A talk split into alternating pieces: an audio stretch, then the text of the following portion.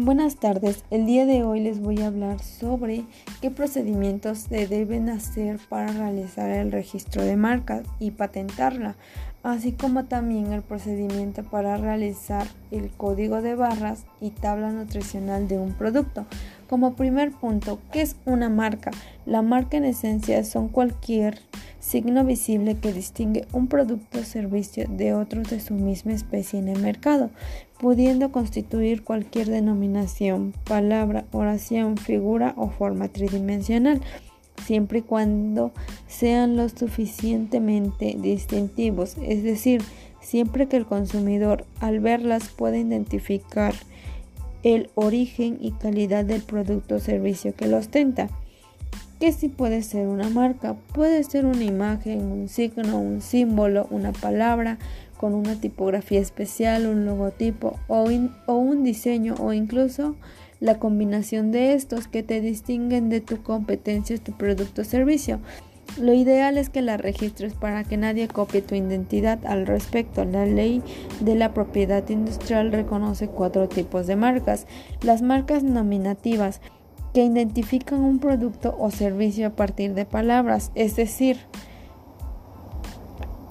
es decir, en su nombre no debe tener semejanza con marcas que de la misma especie o clase de productos o servicios. Marcas innominadas son figuras o logotipos que diferencian visualmente a una marca. Por ejemplo, la manzanita de Apple, los arcos dorados de McDonald's, un el cocodrilo de la costa. Marcas mixtas combinan la palabra con diseños, por ejemplo, la sirenita de Starbucks con el nombre de la cafetería acompañándolo, las dos S encontradas con la marca Chanel, marcas tridimensionales. Sánchez indica que estos son cuerpos con tres dimensiones, como botellas, empaques, cajas y estuches. Ahora, tu marca tiene un eslogan. ¿A que no puedes comer solo una? Just do it. No sabe fallar. Estos eslogan tienen algo en común. Distinguen un producto o servicio aun cuando no se mencione la marca y así también deben ser registrados. Ahora, ¿qué es una patente? Una patente es el reconocimiento que hace el Estado del derecho de exclusividad del que goza la persona que desarrolla una invención. ¿Y qué es una invención? Una creación humana que permite transformar la materia o la energía existente en la naturaleza para su aprovechamiento por el hombre para satisfacer sus necesidades concretas. Patentes y diseños que protegen las invenciones industriales frente a imitadores que fabrican o venden el mismo producto o usan el mismo método de fabricación, por ejemplo de invenciones son la fórmula de un medicamento, un nuevo método para la fabricación de un determinado producto o una nueva máquina o dispositivo que tenga una función útil para las necesidades del hombre. Ahora, ¿quién otorga las patentes? Las patentes las las otorga el Instituto Mexicano de la Propiedad Industrial, la INPI, que se encarga de la recepción y el estudio de documentos técnicos y posteriormente el otorgamiento de marcas y patentes en México. ¿Cómo se beneficia el inventor de una patente? Primero, tiene la garantía de que el fruto de su creatividad estará protegido durante varios años y será el único que puede explotarla de forma comercial. Segundo, se podrá beneficiar con las licencias de explotación que surjan. Y tercero, hará más difícil que la idea sea, plagiada. ¿Qué puede ser patentado? La ley de propiedad de la industria establece que serán patentados las invenciones que sean nuevas, resultando de una actividad inventiva y susceptibles de la aplicación industrial. Ahora, ¿cómo es el proceso para patentar? Identificar Identificando tu patente, debes de proceder con tu registro en el Instituto Mexicano de la, de la Propiedad Industrial, que es la INPI, y una vez examinada la solicitud, se confiaría una patente sobre el invento en cuestión por un plazo de 20 años. El procedimiento para realizar una patente en México consta de los siguientes pasos.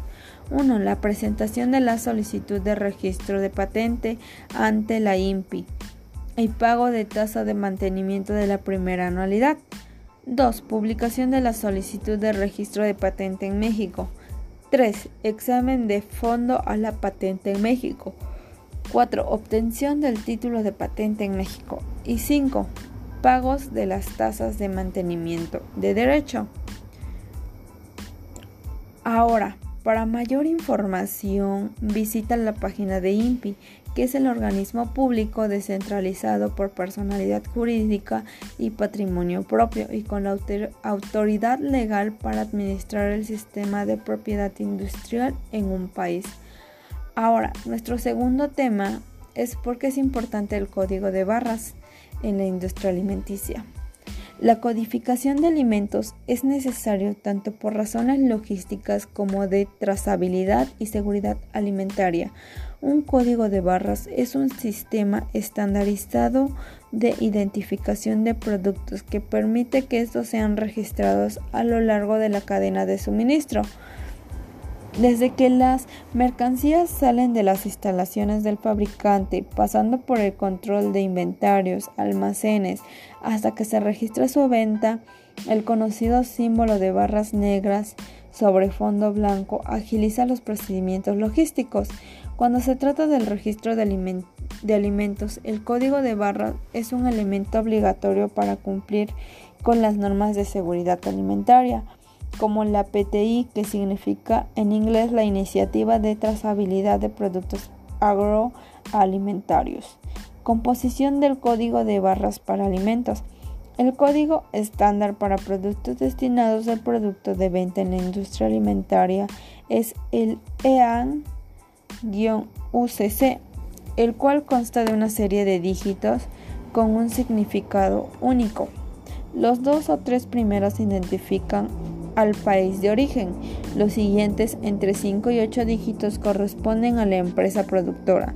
Los 5 dígitos siguientes son el número de productos y el último es un código verificador. Ahora, la etiqueta correcta consta de tres partes. El primero es el anagrama o razón social de la empresa, que aquí lleva la información general de formato libre en la que se puede incluir datos tales como la dirección, el registro de sanidad, textos fijos, etc. El segundo es la información legible. Desglosa en tipografía legible los datos que contiene el código de barras. Es información obligatoria y puede ir acompañada de datos complementarias. Y por último, el símbolo del código de barras. Se muestra el código junto con su representación en barras. Los beneficios de la codificación. Entre los beneficios de los códigos de barras en el comercio de alimentos están dan visibilidad al movimiento de los productos a lo largo de la cadena y suministro, permitiendo identificar su origen y destino. Mejoran la seguridad de los alimentos al registrar y dar seguimiento a las fechas de producción y caducidad de los productos optimizan los procesos de negociación al identificar de manera correcta los productos y garantizar que lleguen a tiempo al destino preciso. Y por último, abren las puertas para vender en las grandes cadenas comerciales. Ahora, la importancia de la trazabilidad. El primer punto se refiere precisamente a la trazabilidad, que es muy importante en la industria alimentaria por el potencial que tienen los alimentos de impacto a la salud de los consumidores. La PTI pretende mejorar y regular la trazabilidad alimentaria de manera que sea más fácil detectar el origen de un alimento en mal estado e identificar con precisión sus puntos de venta al consumidor final y GS1 ha colaborado con las principales asociaciones alimentarias en el mercado para promover la adopción universal, códigos de barras estandarizados en productos alimentarios para mejorar la información sobre los mismos. El plan de codificación surgió de esa colaboración que contempla el uso no solo de estándares comunes en toda la industria, sino también el uso de la tecnología de identificación más avanzada para automatizar el seguimiento de los alimentos en cada suministro. A grandes rasgos, los objetivos generales de este plan de acción son poder rastrear y retirar de manera rápida y precisa los alimentos potencialmente contaminados o en mal estado, identificar en las empresas implicadas